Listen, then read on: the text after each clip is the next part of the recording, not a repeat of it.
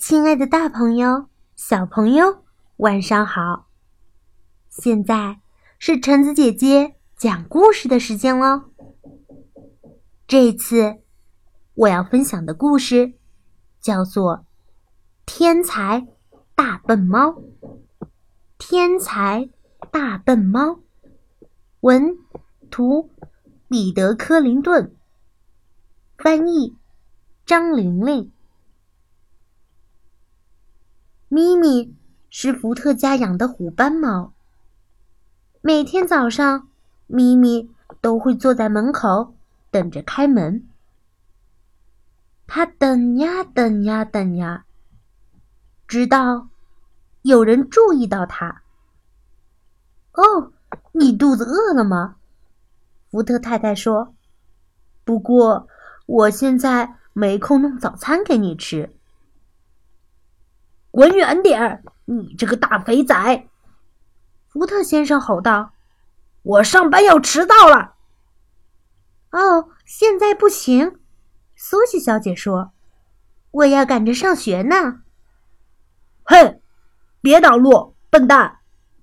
小主人马克嚷着。不过，咪咪倒是一点儿也不介意，他继续等啊等啊。直到福特太太再次注意到他，你为什么不会自己弄早餐呢？你这只大笨猫，老是害得我迟到。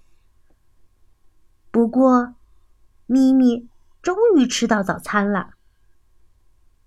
日子呀，就这样一天天的过去。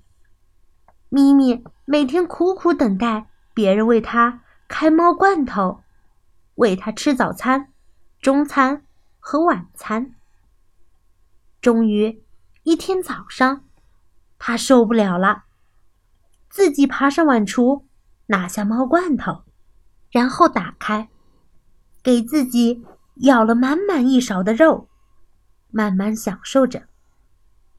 屋子里突然安静下来，大家都睁大眼睛看着咪咪，忘记赶时间。嘿，我都不知道，原来咪咪这么聪明。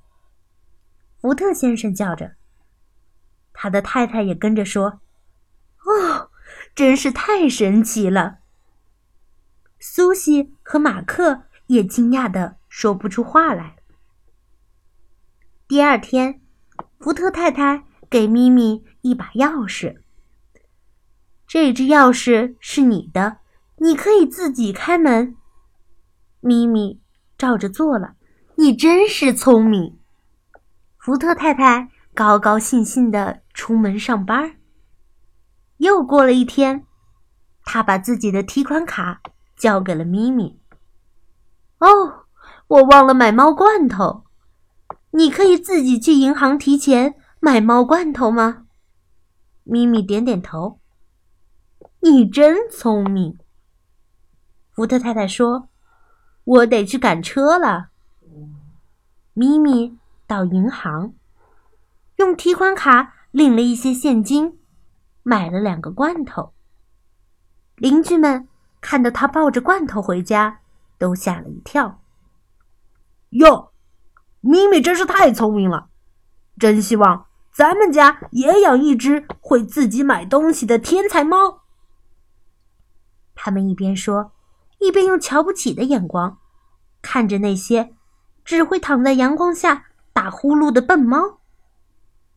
至于那些懒东西，则半眯着眼，相互交换一个眼神，继续睡着他们的懒觉。咪咪虽然很想和他的邻居们一样，一起躺在太阳底下打呼噜，不过他实在是太忙了。午餐时间到了，他的肚子饿得咕咕叫。他决定去领一些钱，找一家餐厅坐下来。这家餐厅的菜做的棒呆了，和这些食物相比，猫罐头简直不是猫吃的。他真搞不懂自己以前怎么受得了呢？于是，咪咪临走时。赏了侍者一大笔小费，连餐厅的老板都过来和他挥手告别。其他的客人也都微笑的看着他。第二天，咪咪逛街买东西，还去看了场电影。他每天做点不一样的事，再交些新朋友，日子过得有趣极了。那些笨猫，成天只会躺在太阳底下打呼，简直就是在浪费生命。一天，咪咪正准备出门去他最喜欢的那家餐厅吃早餐，福特先生和福特太太叫住了他。福特太太收回了他的提款卡。我们得谈一下，福特先生说。你虽然聪明，但是太会花钱，我们呀养不起你。从现在起，你要自己付账单，而且我们还要跟你收租金。福特太太说：“我想你该去找份工作。”咪咪去餐厅找老板帮忙。老板问：“你会端盘子吗？”于是，咪咪开始工作。他一会儿端这个，一会儿端那个，连喘口气的时间都没有。到了晚上，他觉得自己快要累死了。可是还要弄饭给自己吃，把脏盘子洗干净。一个礼拜过后，他终于领到了薪水。不过，他的薪水。扣掉账单和租金之后，剩下的那点刚好够他买一个猫罐头。礼拜一的早上，咪咪实在是太累，起不来了。上班时他迟到了，老板把他叫到旁边，对他说：“有许多客人跟我抱怨，说你的动作太慢，让客人们。”等得太久，很抱歉，我不能再用你了。当福特先生和福特太太知道咪咪失业的消息，他们一点儿也不同情咪咪的可怜遭遇。你最好赶快再去找份工作，福特先生说：“我们正等着你的薪水呢。”咪咪出去找工作。他发现邻居的猫都不用赚钱，整天快乐的躺在太阳底下打呼噜，连天塌下来也不用他们去管。第二天早上，咪咪决定坐在门口等。他等啊等啊等啊，直到福特太太问：“你的钥匙呢？”咪咪假装听不懂。他只是一直坐在门口，等啊等啊等啊。哎，我猜你也一定忘记怎么开罐头了。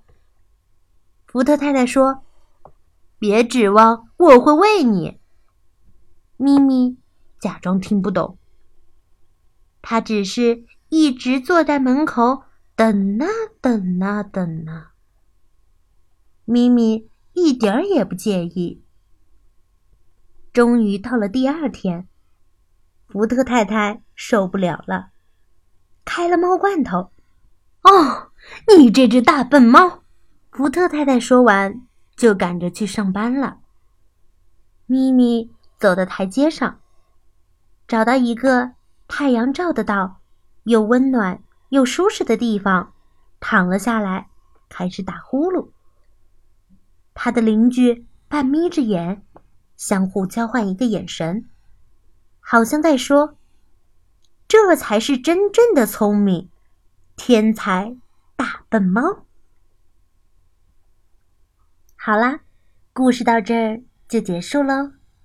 故事讲完了，我们下次再见吧。